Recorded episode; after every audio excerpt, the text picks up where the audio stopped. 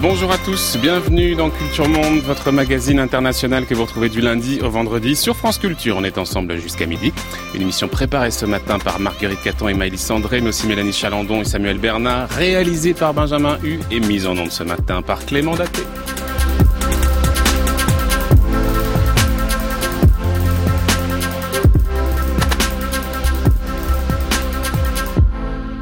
Dernier temps de notre semaine consacrée à la protection de l'environnement. Depuis lundi, nous essayons de dépasser l'impuissance collective qui semble nous paralyser en la matière. Aujourd'hui, essayons d'approcher les instruments du changement et parlons un peu de justice. Protéger l'environnement, le droit à la rescousse, c'est notre sujet ce matin dans Culture Monde. Les plaignants sont des familles qui doivent composer avec des vagues de chaleur, la sécheresse, un trop-plein d'eau, un manque d'eau, la fonte des glaciers. Ces personnes sont directement impactées par le changement climatique aujourd'hui. Ils ne veulent pas de compensation pour ces dommages occasionnés. Ils veulent simplement que l'Union européenne ajuste ses objectifs en matière de climat afin que ces familles soient protégées au mieux. Bonjour, je m'appelle Giorgio Elter. Je suis un agriculteur avec une petite exploitation ici à Cogne. Une chose possible en Europe est qu'il existe une cour de justice européenne où les citoyens peuvent faire bouger les choses au nom et dans l'intérêt du plus grand nombre. Mon nom est Alfredo Cunhal Sendim et je suis fermier depuis 30 ans. Dès l'instant où j'ai su qu'il était possible de participer à une action en justice comme celle-ci, j'ai su que je devais le faire, que c'était de ma responsabilité de le faire.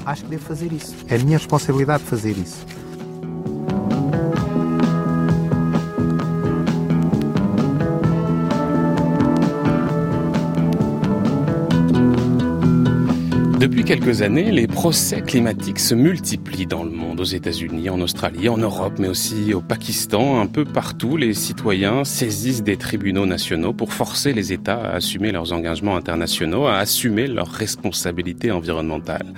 Puisqu'aucun mécanisme de contrainte n'est prévu par les grands accords climatiques, puisque la bonne volonté des États est souvent insuffisante, voire carrément douteuse, il ne reste aux victimes qu'à se tourner vers le juge national. Mais comment celui-ci peut-il transcrire des accords internationaux en droit interne. Comment peut-il juger de la responsabilité de l'État alors que bien souvent c'est son inaction même qui est en cause? Peut-on dépasser les catégories habituelles de la responsabilité et des réparations? Malgré les obstacles, un début de justice environnementale se profile à la faveur de la multiplication de ces contentieux climatiques. L'heure d'un premier bilan a sonné donc pour essayer de dresser ce bilan. Nous avons invité ce matin Christelle Cournil. Bonjour. Bonjour. Merci beaucoup d'être avec nous ce matin. Vous êtes enseignante chercheuse en droit public à l'université Paris 13. Vous êtes par ailleurs euh, membre pour une association qui s'appelle Notre Affaire à tous, pour laquelle vous proposez votre expertise. En mai dernier, il y a une dizaine de, familles qui ont assigné le Parlement et le Conseil européen devant la Cour de justice de l'Union européenne. On entendait quelques-uns justement euh, de ces représentants, de ces plaignants, qui poursuivent donc devant la juridiction européenne pour inaction climatique. Et il se trouve que le 13 août dernier, la Cour a annoncé qu'elle acceptaient d'examiner euh, leur plainte. Le procès va débuter bientôt, ça sera au mois d'octobre. C'est la première fois que la Cour de justice européenne se déclare prête à traiter ce genre de dossier. Ce sera donc la première attaque judiciaire contre un groupement de pays euh, sur des préjudices liés au climat. Comment comprendre que la Cour européenne se déclare compétente alors que jusqu'ici elle s'y refusait?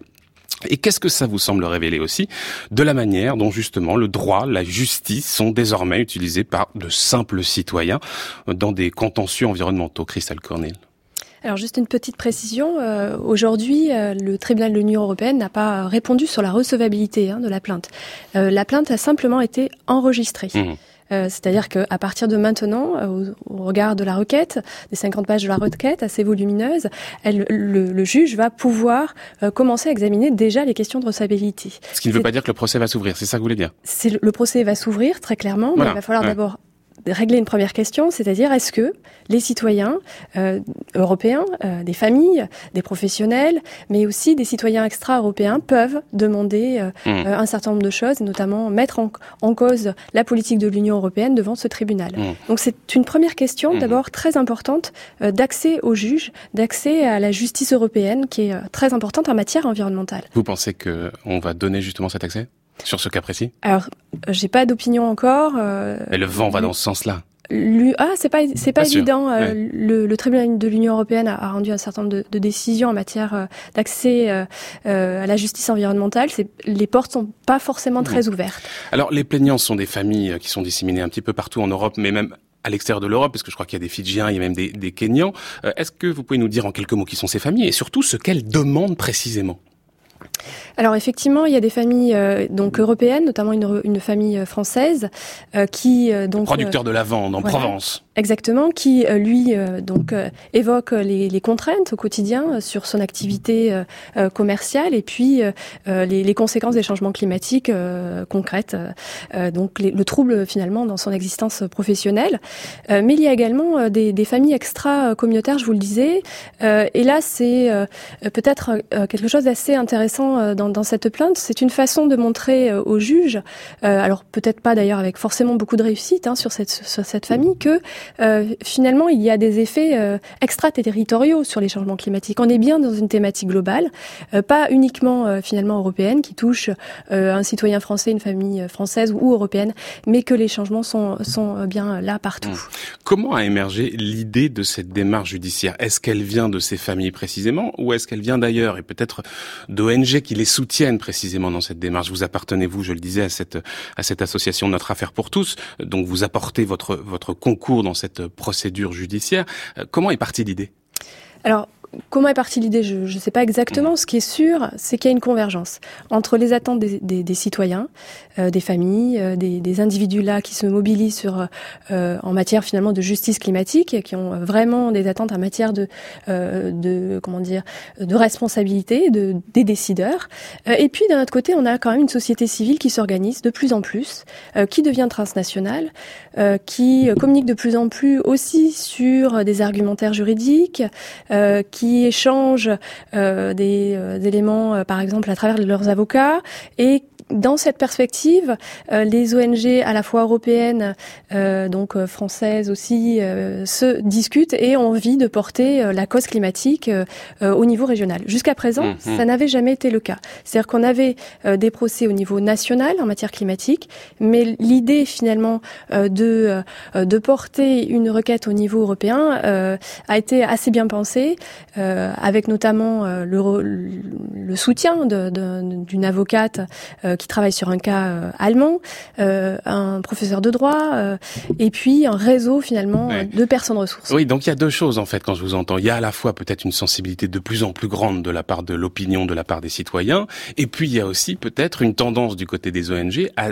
judiciariser d'une certaine manière leur combat. C'est la conjonction de ces deux mouvements qui, qu'on voilà, Absolument. se cristallisent dans ces contentieux climatiques. les ONG ont saisi très clairement. Alors c'est peut-être, c'était moins vrai peut-être en France depuis euh, ces, dix dernières années, mais je pense qu'on on est en train de changer euh, par rapport aux États-Unis, hein, notamment où, les ONG ont quand même un rôle très important en matière euh, de classe action, par exemple. Mais en France, en matière environnementale, il y a qu'à voir la dernière année les class action, les, les, les, actions de groupe. Les actions de groupe. Cette, cette année en France, on a quand même eu des affaires portées en matière environnementale capitale sur la pollution atmosphérique, sur les, les, les, pesticides. se prépare aussi une, une action en matière euh, de, justice climatique. Donc je pense que les, ONG ont très bien mmh. intégré le répertoire d'action juridique. On va revenir sur la France, mais en l'occurrence sur ce cas européen qu'on appelle le People's Climate Case. Euh, que demandent les plaignants? Alors, trois choses à mon avis. Première chose, c'est de pouvoir accéder au juge. C'est-à-dire mettre euh, à la fois euh, devant le juge, mais aussi devant l'opinion publique. Hein. C'est un cas extrêmement euh, euh, médiatique, médiatico-juridico, si on pourrait dire, qui montre que pour la première fois, ils veulent que donc leur leurs conditions de vie soient exposées au regard de la politique, des conséquences de la politique de l'Union. Mais c'est pas seulement ça. Il y a aussi une demande de rehaussement des objectifs climatiques. Absolument. Deuxième objectif, c'est demander des comptes, améliorer la politique de l'Union sur ces outils, ces outils de, de, de cadrage en matière climatique et donc rehausser les objectifs euh, de, réduction euh, de gaz à effet de serre pour l'avenir. Et là, toute la question est de savoir si effectivement euh, ça pourrait avoir de l'effet. Et du coup, on prend la direction d'un pays de l'Union européenne, les Pays-Bas, parce qu'il y a déjà eu des cas de citoyens européens qui ont saisi des juges pour attaquer leur gouvernement sur des questions climatiques. Et c'est précisément le cas des Pays-Bas avec cette plainte de l'ONG Urgenda. On est en juin 2015. La Cour de justice de la Haye ordonne aux Pays-Bas de réduire son volume global d'émissions de gaz à effet de serre. De rechtbank beveelt de staat La Cour ordonne à l'État, en réponse aux revendications de l'Urgenda et dans la mesure où il se représente, de réduire le volume global des émissions annuelles de gaz à effet de serre aux Pays-Bas ou de faire en sorte de les diminuer de sorte que d'ici 2020, ce volume sera réduit d'au moins 25% comparé au niveau de 1990. Le verdict est applicable à partir de sa publication. Voilà le verdict de la Cour de la Haye concernant Rgenda et ses 900 plaignants rendus publics en juin 2015. L'effet a été redoutable, Christelle Cournil, puisqu'il y a une nouvelle loi qui a été euh, adoptée, à l'initiative, c'est vrai, du Parti vert et des sociodémocrates, mais en réalité, il se trouve qu'il y a eu un consensus politique autour de cette euh, loi. Euh, le texte est très ambitieux.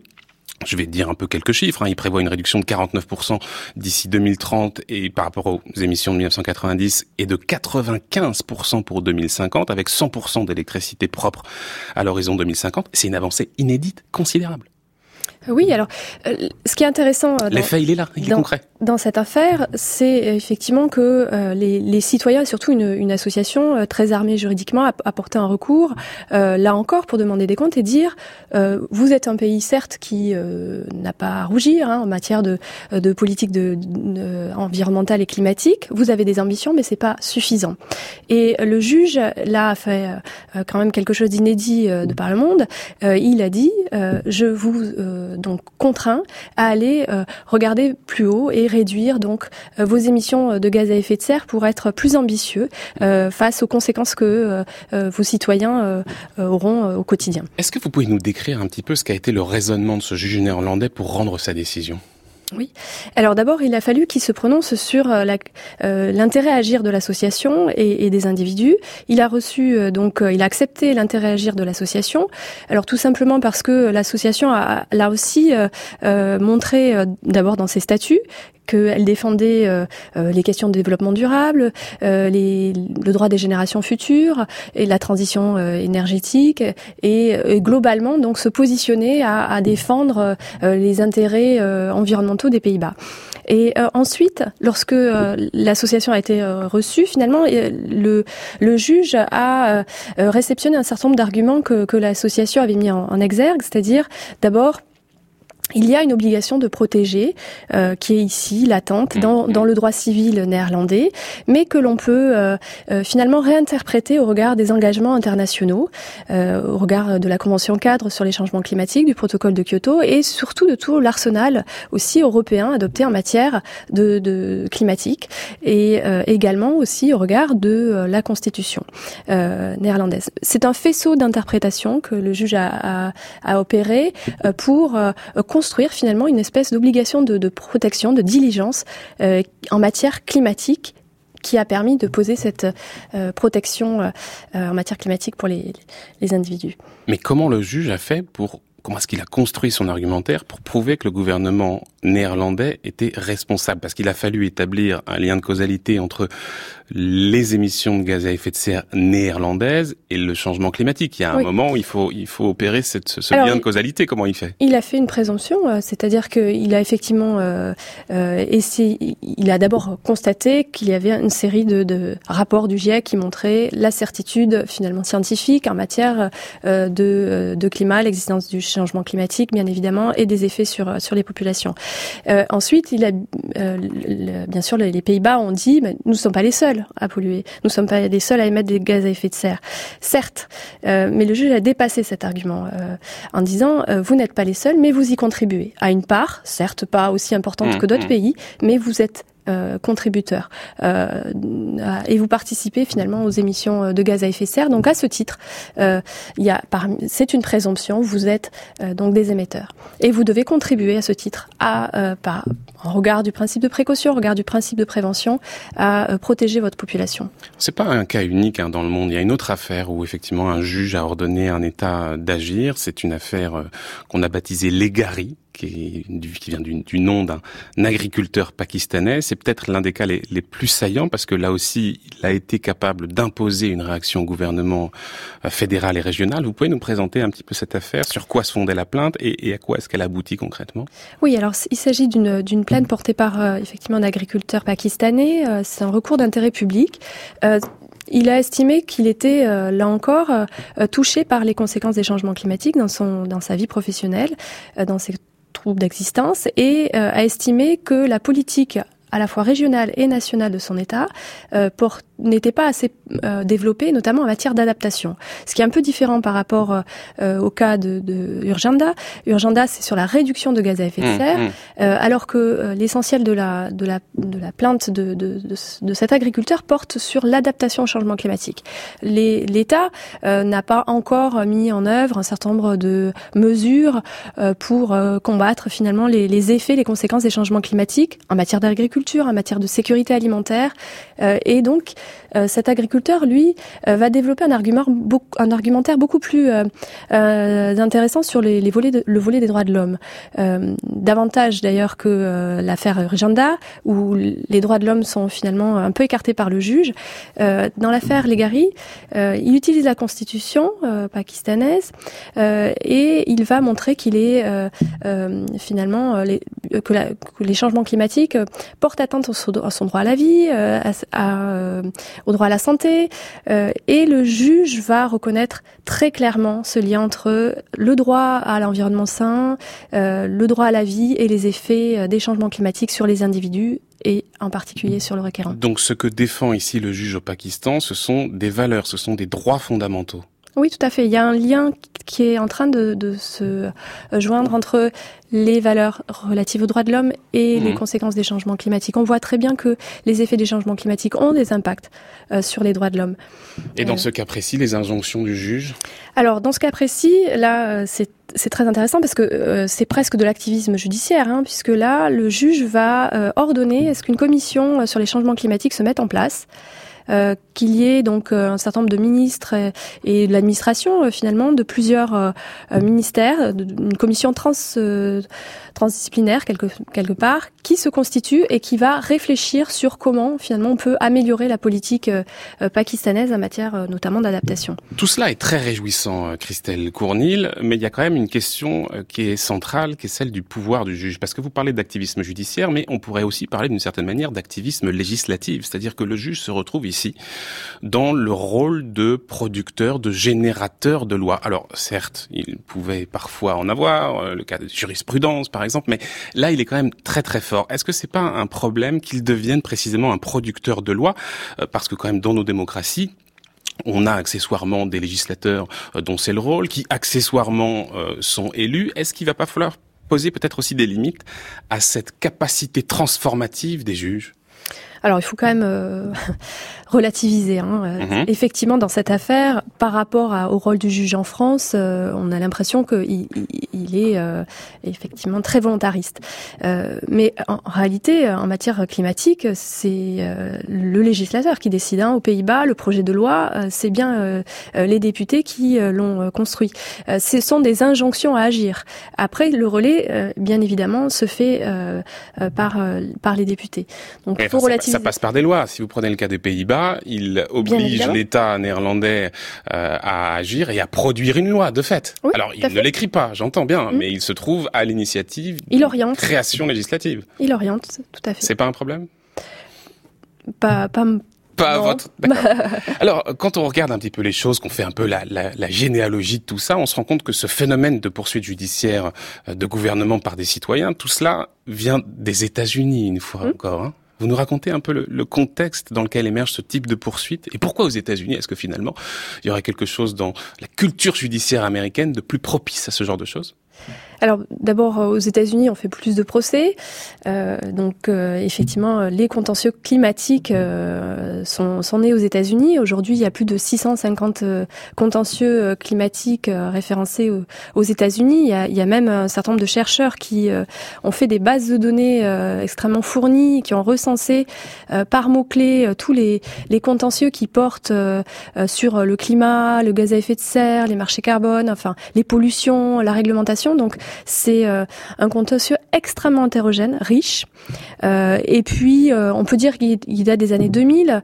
Et on sent une accélération évidente à partir du moment où Bush ne ratifie pas le protocole de Kyoto, qui très clairement mmh, mmh, mmh. va inciter à la fois la société civile, mais aussi les villes et un certain nombre d'États à, à, avoir recours au juge, puisque euh, euh, le président finalement n'a ne, plus sa logique de politique internationale et nationale en matière climatique. Il y a des îlots de résistance qui s'organisent et qui vont donc utiliser le juge. Et ça continue de fonctionner puisqu'en octobre prochain va débuter un autre procès très important aux États-Unis qui va opposer une vingtaine de jeunes Américains au gouvernement fédéral. Rien que ça. 2015, 21 jeunes accusent le gouvernement de violer leurs droits constitutionnels en ayant opté pour un système énergétique basé sur les fossiles et cet argument a été jugé valable. Au sein de la salle d'audience, tous ces jeunes gens se sont sentis personnellement concernés par le changement climatique. Et dans la salle d'audience, nous avons entendu de la part des défendants et de la part du juge Aiken que ce dossier concernait tout le monde affecté, de près ou de loin, par le changement climatique. Le juge Aiken et moi-même sommes très excités et motivés pour poursuivre cette affaire, parce que c'est la communauté dans son ensemble qui s'est mobilisée, parce que chacun d'entre vous qui aime vivre en Oregon ou autre part, chacun d'entre vous qui appréciez vos terres, boire votre eau et respirer un air pur, vous êtes tous impliqués dans cette affaire avec nous. Merci pour votre soutien. Merci pour votre mobilisation.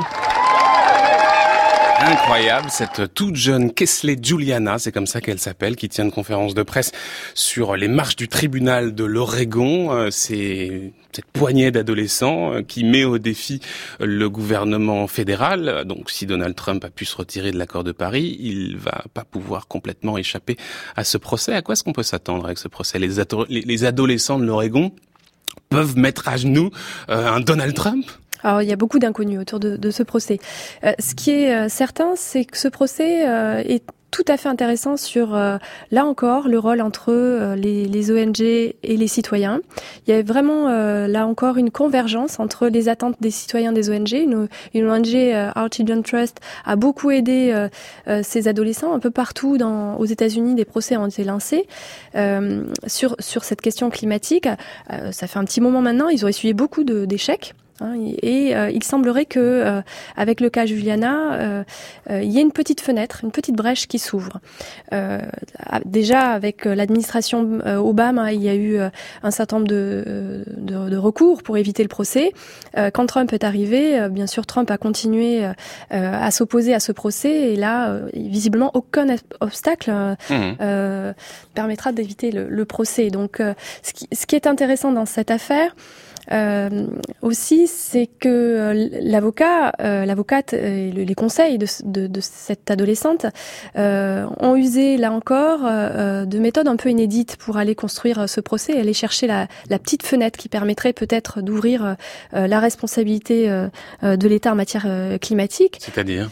Ils sont allés là encore chercher des arguments constitutionnels, mais aussi euh, réutiliser le, le, concept de public trust, qu'on pourrait traduire par fiducie publique, euh, pour montrer que euh, on peut demander à l'État d'être un gardien, un garant euh, des intérêts des, des citoyens, des, des, droits fondamentaux en matière climatique, et de dégager finalement un nouveau droit de l'homme, le droit à vivre dans un système climatique stable. C'est ce que demandent ces, ces, jeunes adolescents. Toujours cette question de la Constitution, donc, qu'on va évoquer dans un instant, et ça nous permettra de d'évoquer le, le, cas de la France. Mais euh, je reviens sur les États-Unis. Il y a des chercheurs de la George Washington University qui ont fait une étude très intéressante. Ils ont recensé un peu toutes ces, tous ces contentieux climatiques. Il y en a un peu plus de 800 euh, en tout. Et ils ont essayé de les classer un peu par catégorie. Euh, certaines procédures judiciaires visaient à forcer le législateur précisément à produire de nouvelles lois et d'autres visaient au contraire à, à, faire sauter des législations. Et ce qui semble apparaître, c'est que en réalité les, les anti-régulations sont plus souvent les vainqueurs. C'est-à-dire qu'il est, pour le moment en tout cas, la justice semble hésiter à donner raison à des plaignants qui exigent plus de règles et plus de régulations. Euh, tout à fait. C'est-à-dire qu'aujourd'hui, euh, les, les, procès climatiques, c'est beaucoup d'échecs. Hein. c'est beaucoup d'échecs de, de, plaignants qui ont, lancé euh, des procès et qui, pour l'instant, n'arrivent pas à, trouver l'ouverture. c'est certain. Il y a des ONG aussi conservatrices qui ont fait un certain nombre de recours pour contester la réglementation, au contraire, qui, qui, les contraignent trop dans leur activité commerciale.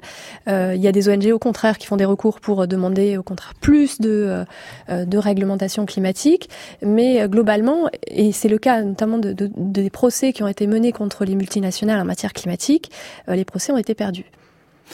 Vous le disiez tout à l'heure, ce qui est au cœur, au fond, de cette judiciarisation du changement climatique, ce sont des systèmes de valeurs, ce sont des libertés, ce sont des droits fondamentaux, et au fond, c'est notre contrat social. Il est question ici de constitution. Et justement, en France, Emmanuel Macron a pour ambition de mettre en œuvre une grande réforme constitutionnelle. Euh, alors, il se trouve que l'examen a été repoussé à l'hiver. Il y a eu un certain nombre d'affaires, paraît-il, qui ont euh, fait qu'on a préféré euh, repousser la chose. Hein. L'affaire Benalla a totalement parasité la fin de la session parlementaire, mais elle va revenir sur la table.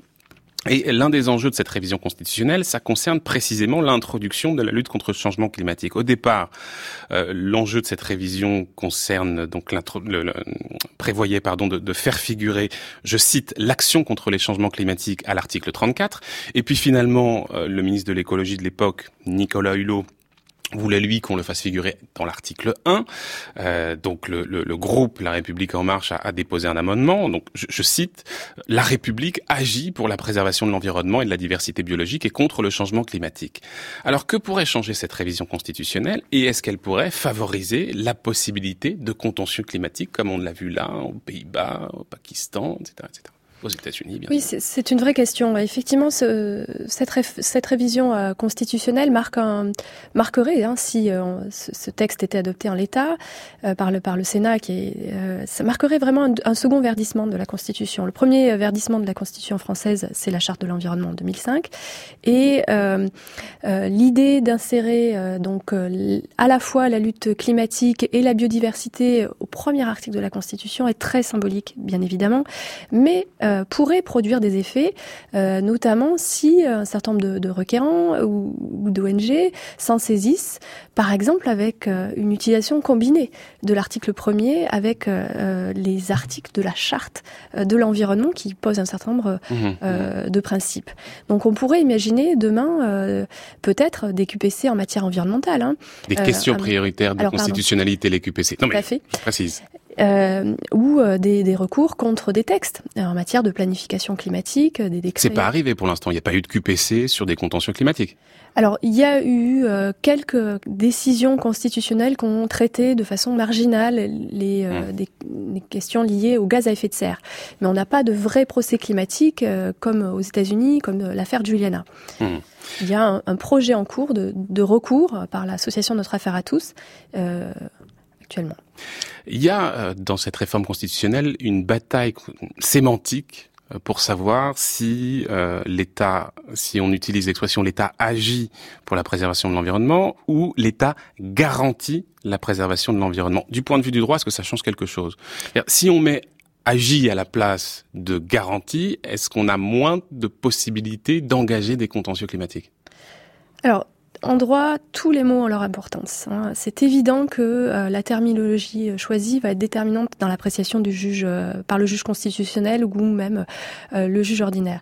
Donc à mon avis, euh, très clairement, euh, agi est inférieur à, garantie. Garantie, c'est un vocabulaire bien connu par les juristes, notamment par euh, les juristes des droits de l'homme et droits fondamentaux, et pour moi pose d'une certaine façon une obligation pour l'État. Ça, ça, en tout cas, oui, Je pose la question autrement. Si justement on choisit agit à la place de garantie, est-ce que ça veut dire qu'on essaye de protéger l'État vis-à-vis de cette menace? Non, je pense qu'on n'a pas choisi la, la formule la plus ambitieuse mais parce que le contexte politique aujourd'hui ne, ne, le permet pas. Je pense que déjà d'obtenir l'article à l'article 1 le garantie et la lutte climatique et la diversité biologique est, a été euh, déjà une, petite réussite, même si à mon avis garantie serait bien plus euh, intéressant. On est avec vous Christelle Cournil ce matin dans cette question du droit à la rescousse, cette grande semaine consacrée à la protection de l'environnement et cette impuissance collective à protéger l'environnement. Il est presque 11h30 sur France Culture. France Culture, Culture Monde. Florian Delorme. La justice climatique, on l'entend, s'efforce de pousser les États à assumer leurs responsabilités environnementales, mais elle doit aussi viser les acteurs économiques. Et d'ailleurs, elle le fait. Regardez la condamnation de Monsanto le 10 août dernier, a versé 290 millions de dollars à un jardinier victime du glyphosate. Voilà une illustration. On va essayer de voir ce qu'on pourrait faire d'autre pour affaiblir les acteurs à l'origine de la dégradation de l'environnement. Pour ce faire, on accueille Claude Henry par téléphone. Bonjour. Bonjour. Merci beaucoup d'être avec nous ce matin, Claude Henry. Vous êtes professeur de développement durable et président du conseil scientifique de l'IDRI. Vous avez signé récemment une tribune dans le monde dans laquelle vous avancez trois propositions qui permettraient, en tout cas selon vous, de sortir du désastre écologique dans lequel on se trouve. La première proposition, c'est réorienter la pression fiscale. On va la mettre de côté pour l'instant et on l'évoquera tout à l'heure avec un autre invité, Thomas Steller. Il y a une autre proposition, la troisième, qui concerne le modèle agricole, mais c'est sur la deuxième que je voudrais qu'on discute un peu. Votre deuxième proposition, je vous cite, c'est prononcer et organiser la faillite des entreprises qui contribuent le plus à la dégradation du capital naturel et qui font obstacle à, la transition écologique et économique. Alors, les entreprises qui sont concernées par cette mise en faillite, Claude Henry, c'est évidemment parce qu'elles sont à l'origine de la, la, majorité de cette dégradation environnementale, c'est l'industrie chimique et c'est l'industrie pétrolière. D'abord, ce que vous dites... Et charbonnière. Et charbonnière, bien sûr. Mais ce que vous dites d'abord, c'est qu'il y a une anomalie incroyable euh, de, voir la valeur financière que représentent ces, entreprises. Vous dites que leurs actifs sont totalement surévalués. Alors je voudrais savoir pourquoi est-ce que vous dites ça? Pourquoi est-ce que leurs actifs sont surévalués? Et très concrètement, Claude Henry, comment est-ce qu'on fait pour dégonfler les actifs de ces entreprises? Parce que c'est ce que vous dites, c'est ce qu'il faut faire pour les pousser à la faillite. Claude Henry. Oui. Euh, dans le sens que Parlons pour l'instant des entreprises qui produisent euh, des carburants fossiles. Euh, laissons de côté euh, la chimie, genre Monsanto, Bayer, etc. Mhm. ces entreprises ont des valeurs boursières très élevées, du moins les pétrolières et les gazières. Pour les charbonnières, le, temps est devenu plus difficile.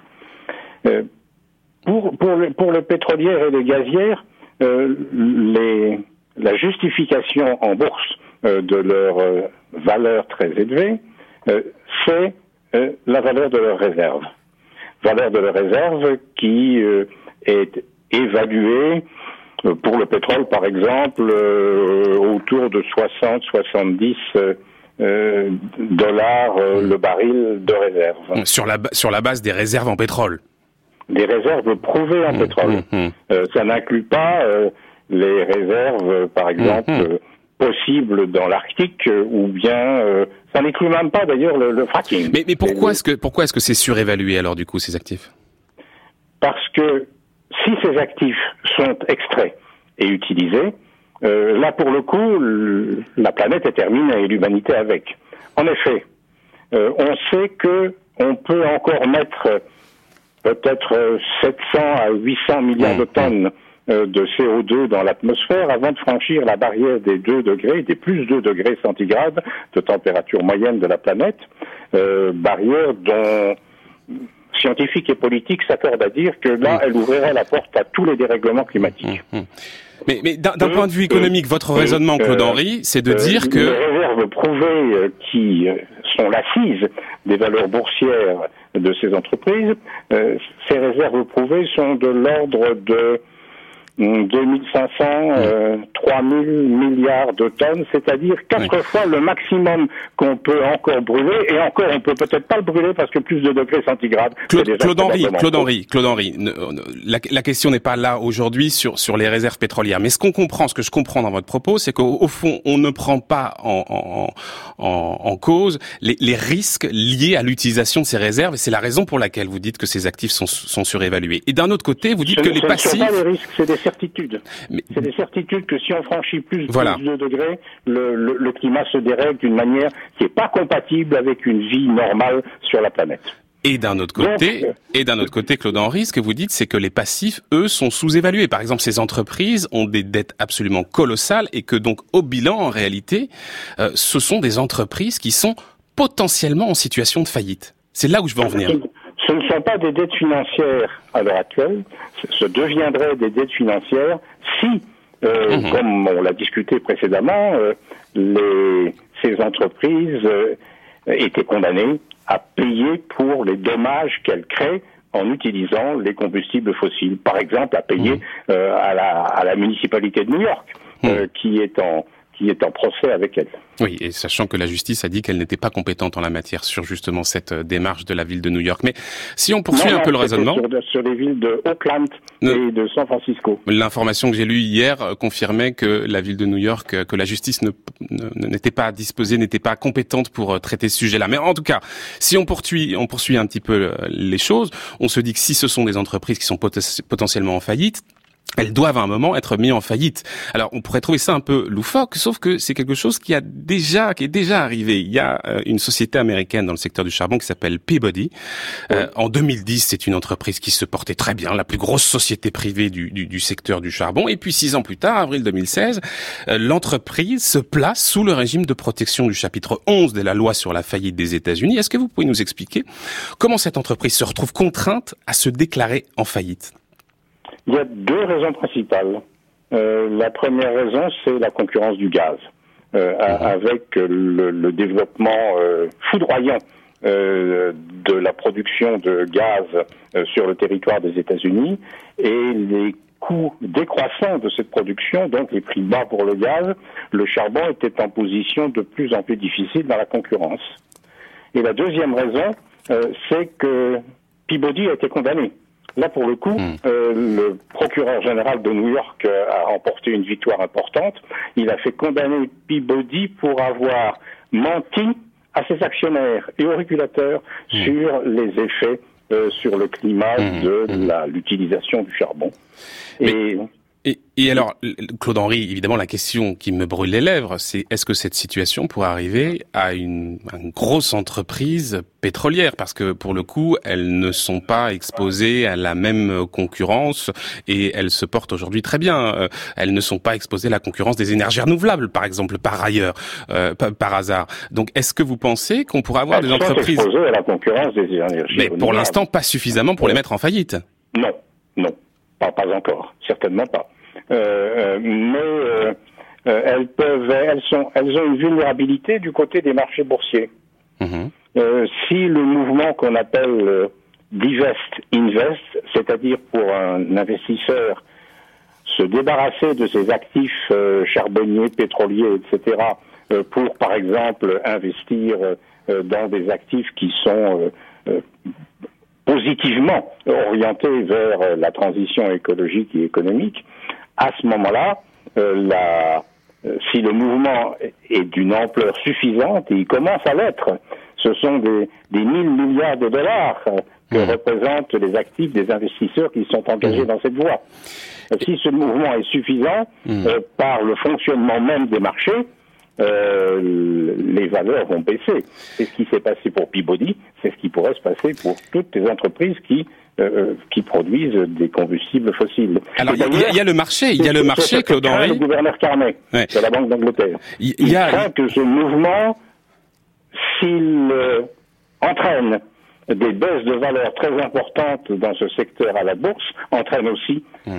une crise financière. Il y a le marché, Claude Henry c'est que ça a un certain réalisme. Alors, si j'arrive à placer ma question, Claude Henry, il y a le marché, disais-je, mais il y a aussi la justice. Est-ce que la justice peut avoir un rôle dans cette affaire-là pour provoquer, pour bousculer, pour accélérer la faillite de ces entreprises pétrolières? Parce que se mettre en faillite, euh, ça reste quand même les dirigeants qui le décident. Euh, est-ce que la justice peut faire quelque chose?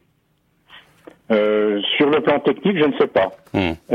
sur le plan économique et politique, c'est ce qui la justice a contribué, la justice aux États-Unis a contribué de manière significative à la faillite de Peabody.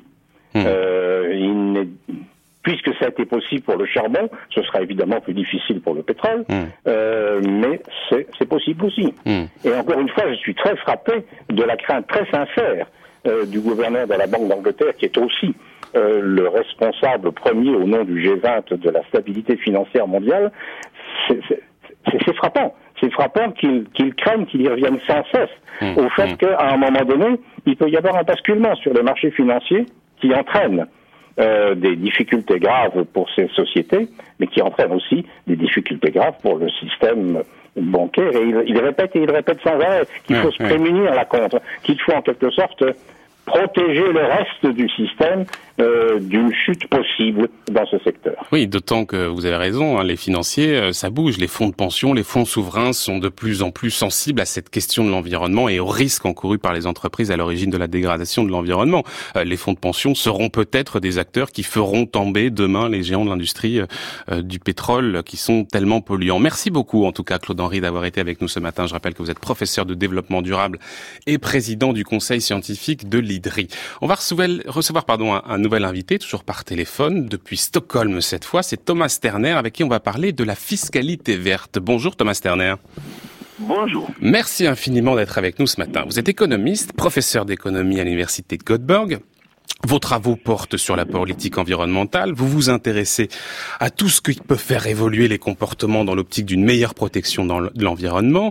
Euh, la Suède a été pionnière en matière de taxe carbone. Elle a été euh, la première à l'introduire dès 1991 dans le cadre d'une grande réforme fiscale. À l'époque, la taxation du CO2 avait été accompagnée d'une nouvelle TVA sur l'énergie, d'une baisse de l'imposition du travail. Donc on a vu un, transfert de fiscalité, c'est comme ça qu'on appelle ça. Et quand on regarde aujourd'hui un peu les choses du point de vue des émissions de gaz à effet de serre, on se rend compte que bien la Suède est parvenue à limiter considérablement ses rejets de CO2. Euh, rappelons que c'est l'un des pays qui possède les émissions de gaz, à de gaz à effet de serre par habitant les plus bas du monde. Alors est-ce que vous diriez que ces bons résultats sont précisément le fruit de la réforme fiscale engagée par votre pays il y a plus de 25 ans? Et de façon plus générale, quel bilan vous tirez de cet outil taxe carbone, Thomas Sterner? Oui, je dirais en, effet que le taxe carbone a été un facteur très important. Et c'est pas le seul. Il y a toujours beaucoup de d'instruments de politique et, plusieurs qui qui vont dans la même direction. Et mais euh, la taxe carbone, effectivement, a été un des, instruments les, les, plus importants à, à, réduire les, les rejets. Oui, parce qu'il y, y, a deux grands outils, Thomas Sterner. Il y a la taxe carbone et puis il y a la fixation de quotas d'émissions adossée à un système d'échange, adossé à une bourse, euh, une bourse carbone. Euh, si on compare un peu les deux, taxe carbone versus quota carbone, lequel vous semble le plus efficace? L'idéal, c'est de combiner les deux, j'imagine? Là, c'est une question pour, pour un cours de quatre semaines. Alors, je vous propose une réponse en deux minutes. euh, je, bon, une réponse facile, c'est que s'il y avait le même prix, l'efficacité était serait euh, plus ou moins le même. Mais il y a, il y a beaucoup de facteurs qui, qui mènent en effet à, à des prix assez flous dans les marchés de, de, de permis.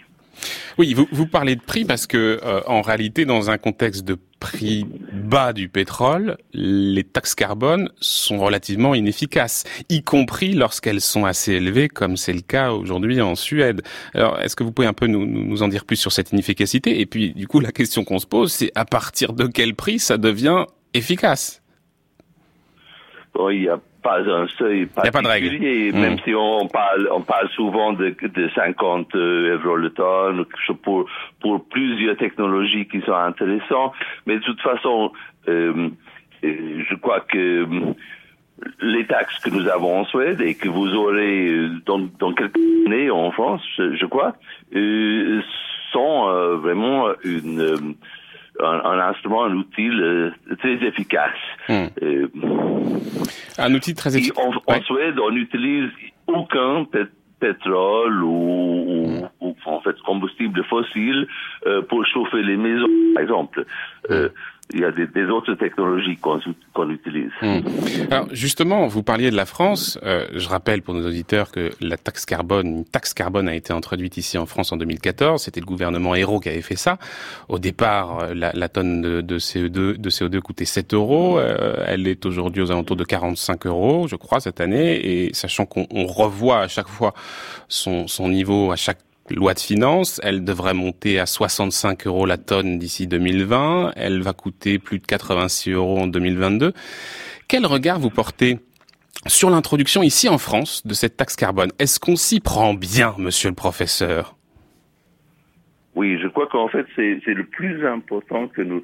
C'est vraiment un des, euh, événements euh, dans le monde entier qui, qui a beaucoup d'importance. Euh, la Suède a déjà pendant longtemps été un bon exemple, mais une, un exemple tellement petit qu'aux États-Unis, en Chine, on se demande oui bon ça marche en Suède, mais c'est la Suède. Euh, et si un deuxième pays, un pays beaucoup plus connu et beaucoup plus grand, qui, qui a la même expérience, que ça réduit les rejets et que ça n'agache pas du tout l'économie, euh, donc je crois que ça, ça aurait un effet très important pour, euh, par exemple, la Chine, l'Inde, des grands pays euh, qui ont toujours, sont toujours dans, dans, dans une période de choix. Ils ne mm. savent pas tout à fait si, si utiliser les taxes ou, ou les, ou les marchés de, de permis. Hmm. Ben, on va, on, on peut pas s'arrêter euh, à l'argument qui consiste à dire que la Suède est la Suède, un petit pays, et que donc ça marche là-bas, mais pas forcément dans d'autres pays. Euh, essayons de regarder quelle a été la, la recette du succès en Suède. Euh, J'ai cru comprendre que peut-être l'une des clés de ce succès, ça avait été la, la, la, progression très lente du prix euh, de, de, la tonne de carbone. Euh, vous avez commencé à 25 euros la tonne. Aujourd'hui, on est un peu plus de 100 euros la tonne, mais il y a une montée très très lente, très progressive. Est-ce que c'est ça le secret? Et est-ce que du coup, par exemple, nous ici en France, on va pas trop vite? Bon, oui, mais on a commencé très tôt. oui, mais justement, justement, 75 euros sur quasiment 25 ans.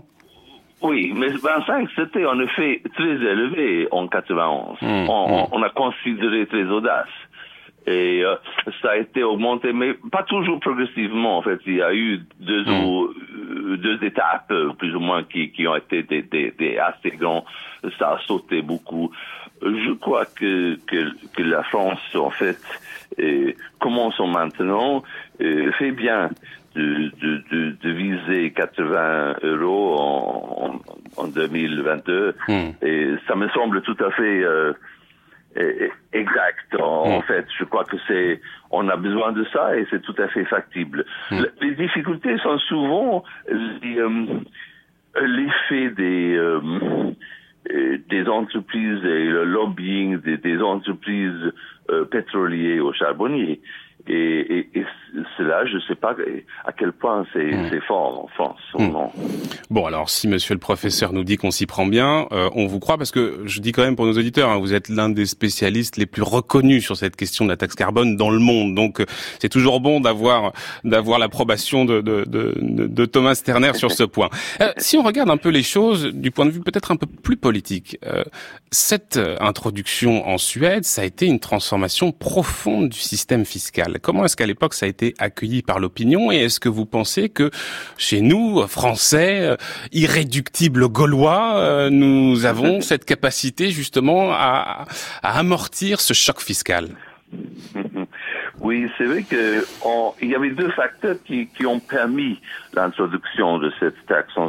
C'était d'un côté, ça faisait partie, comme vous, vous l'avez dit, euh, d'une réforme fiscale et les, euh, les forces euh, qui voulaient euh, réduire les impôts sur le revenu étaient beaucoup plus forts. Donc, euh, la réduction des, taxes, la progression des taxes sur le revenu, c'était c'était un goal très important pour les, les partis de centre-droite à, l'époque. Et, euh, et taxe carbone, euh, on l'a vu comme un financement et en plus avec des avantages écologiques, climat, mais c'était en fait c'était question de deuxième rang dans dans mhm. cette euh, dans cette jeu.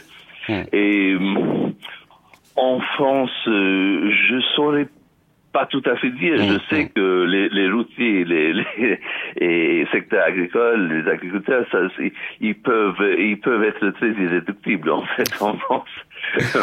euh, oui. Euh, c'est difficile à savoir. c'est toujours chaque fois, mm. c'est il faut il faut faire ces, ces réformes avec beaucoup de finesse. Il faut toujours avoir une, une, discussion avec les secteurs. Il faut les donner quelque chose à la même fois comprendre d'autres choses. Euh, c'est l'introduction des, des, des, réformes fiscaux, c'est une art, c'est un art. Et si l'on regarde le contexte politique suédois de façon plus générale, Thomas Sterner, la, Suède vient de vivre des élections là. Euh, les deux principaux blocs politiques euh, ont réalisé quasiment le même score, environ 40%. Et quand on regarde le parti écologique, on voit qu'il est relativement faible, un peu en recul d'ailleurs, 4,3%. Est-ce que vous avez peur que euh, finalement les, les, forces écologiques s'effondrent un peu dans le paysage politique et que l'écologie passe derrière un certain nombre d'autres enjeux perçus aujourd'hui comme plus prioritaires. Thomas Sterner, ça sera ma dernière question. Merci. Et ça a été en fait le, le climat. On a eu un, un été, euh, une été très euh, chaleureuse, beaucoup d'incendies dans les forêts. Mm. Euh, le climat et, en fait c'est le premier rang euh, de discussion. Mais il y a plusieurs partis. Il n'est pas seulement la partie, le parti écologique. Il y a aussi le parti de gauche, un parti centriste. Il y a plusieurs partis qui qui qui font beaucoup de euh, d'efforts sur le plan écologique. Hmm. Donc il y a plutôt les facteurs locaux euh, hmm, de, hmm. de, de, tactique qui ont fait euh, des difficultés pour le parti écologique. Ils, ont gouverné avec le parti socialiste, qui est toujours un parti très fort. C'est une machine. Donc ils ont été un peu dominés. Euh, ils ont eu des petits problèmes euh, avec quelques membres, des, des questions à part, mmh. disons. Oui, mais finalement, ce qu'on ce qu'on entend, c'est que d'une certaine manière, l'idéologie écologique s'est diffusée dans l'ensemble du paysage politique en Suède. voilà, peut-être, voilà, peut-être un peu une spécificité aussi suédoise. Merci beaucoup, Thomas Sterner, d'avoir été avec nous. Je rappelle que vous êtes professeur d'économie environnementale à l'université de Göteborg, que vous étiez titulaire d'une chaire annuelle du Collège de France intitulée Développement durable, environnement, énergie et société. Et d'ailleurs, pour les auditeurs qui voudraient se plonger dans votre leçon inaugurale du Collège de France, je les invite à se plonger donc dans cet ouvrage, Les instruments de la politique environnementale, qui était paru aux éditions Fayard Collège de France en 2016. Merci beaucoup. Je vais faire ma cure d'intoxication. Salut la ville, de la civilisation.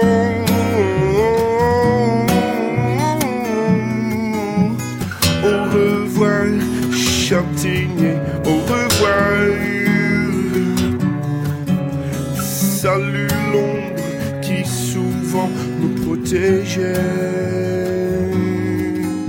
contre les éclats de cette chaleur désespoir. Du soleil, hauteur de contraste nuancé. Adieu verdure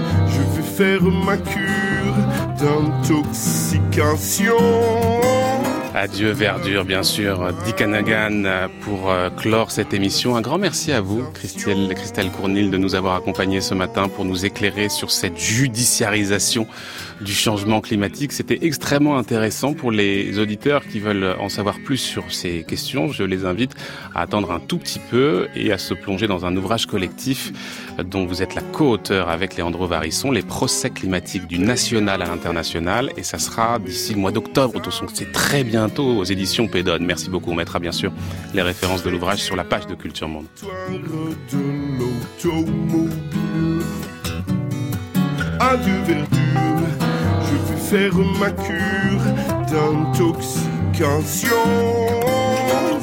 la ville, de la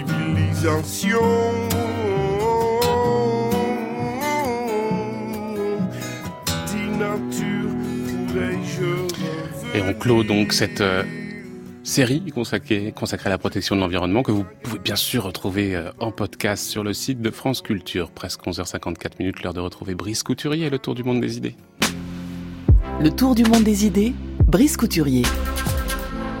Bonjour Brice. Bonjour Florian. Alors on est en Europe cette semaine avec vous. Les prochaines élections au Parlement européen vont être l'occasion de choix décisifs pour l'avenir de l'Union européenne parce qu'à l'heure actuelle, on ne sait pas très bien où elle va. Eh oui, le processus d'unification européenne, c'est comme la bicyclette. Si ça s'arrête, ça tombe. Or, force est de reconnaître que depuis le vote des Britanniques de juin 2016 en faveur du Brexit, l'Union européenne, eh ben, elle semble au point mort. Bruxelles est défiée par les démocraties illibérales d'Europe centrale, même si hier, on l'a vu au Parlement européen, un vigoureux coup de semonce a été envoyé à Viktor Orban. La fragilisation politique interne de la chancelière allemande la prive d'une capacité d'initiative sur laquelle comptait justement le président français. Alors non, l'UE n'est pas vraiment à l'arrêt, elle est en roue libre, parce qu'on ne sait pas vers quel but elle tend. Et du coup, les élections au Parlement européen de mai prochain apparaissent comme une occasion d'apporter les éclaircissements indispensables à une relance du jeu européen. Et eh bien justement, une étude de Jan Peter Beetz un universitaire néerlandais, permettent de synthétiser les quatre options qui se présentent aujourd'hui à l'UE. Première option, souverainiste. Pour les tenants de cette ligne, la seule légitimité qui y tienne, c'est celle des vieilles nations historiques. Sauvegarder les souverainetés populaires nationales est essentiel, car l'État-nation est le cadre du contrôle démocratique. Alors, l'UE, elle peut bien continuer d'exister à condition de se limiter à une simple fonction de coopération entre ces États-nations. Les institutions telles que la Commission doivent cesser de prendre des initiatives et devenir eh ben, un simple outil administratif au service des gouvernements chargés de préparer les négociations. Quant au Parlement européen, eh ben, il devrait être purement et simplement supprimé pour une raison simple. Puisqu'il n'existe pas de peuple européen, celui-ci ne saurait déléguer des représentants. La position fédéraliste, exactement symétrique de la précédente, est celle qu'occupe l'ancien président de l'Europarlement, Martin Schulz. Il a plaidé récemment pour la création d'États-Unis d'Europe, comme l'avait fait Victor Hugo en son temps. L'idée est la création à terme d'un État européen souverain reposant sur la légitimité démocratique d'un peuple européen. Un tel bond en avant devrait passer par un référendum pan-européen ou bien par des référendats dans chaque État membre. Si l'Europe manque encore de légitimité démocratique, concèdent les tenants de cette vision, eh ben, c'est parce que le peuple européen n'a pas de réel pouvoir sur la composition et l'action d'un éventuel gouvernement européen, mais aussi parce que les gouvernants des États-nations bloquent son existence. Dans ce schéma, l'Europe ferait le grand saut vers la création d'un nouvel État fédéral tandis que les anciens États-nations deviendraient les équivalents des Länder allemands de vigoureux pouvoirs régionaux dotés de leurs propres responsables politiques élus. Et puis Brice, il y a deux voies, disons, moyennes entre ces deux options qui sont relativement radicales. Oui. La première a été développée et défendue par le président de la Commission, Jean-Claude Juncker, dans son discours sur l'état de l'Union de 2017. Il n'y a pas à choisir entre des peuples nationaux historiques et un peuple européen en construction, dit-il, le pouvoir souverain doit être partagé entre deux niveaux de compétences respectifs parce que chaque citoyen européen relève en réalité de ces deux peuples. Beaucoup de ces droits, de ces droits sociaux en particulier, ne peuvent être garantis que par son État national. Mais il faut convenir qu'à l'âge des empires où nous entrons, l'autogouvernement démocratique pour être exercé efficacement, ne peut l'être qu'au niveau de l'Europe entière. Cette approche repose sur la notion, développée par Habermas, de pouvoir constituant mixte. La légitimité démocratique de l'UE repose sur deux piliers, la communauté civique que forment les citoyens de l'Union européenne et la communauté des citoyens des États-nations appartenant à l'UE. Mais il existe une quatrième approche, c'est celle qu'a proposée de son côté le président du Conseil européen, Donald Tusk. Celle-ci défend l'idée d'une union politique de peuples caractérisée par leur appartenance à des nations, mais sans mettre en avant l'idée d'un peuple européen. Cette option repose sur ce que les politologues ont récemment baptisé la théorie de la démocratie, à savoir, je cite, une union de peuples compris à la fois comme État et comme citoyens, qui s'autogouvernent ensemble, mais non pas en tant qu'unité, et demeurent ensemble par choix. Je cite ici Calypso Nicolaïdis, qui est la grande théoricienne de cette théorie. L'intégration européenne, alors, ne résulte pas d'une unification, mais d'une ouverture réciproque des peuples dans le cadre de l'Union européenne. Eh bien, ces quatre options devront être clairement proposées aux électeurs en mai. Merci beaucoup Brice Couturier pour cette chronique. D'ailleurs, on sera, un petit peu sur ces thèmes euh, demain. On, parlera bien sûr de cette Union européenne, de ces élections à venir.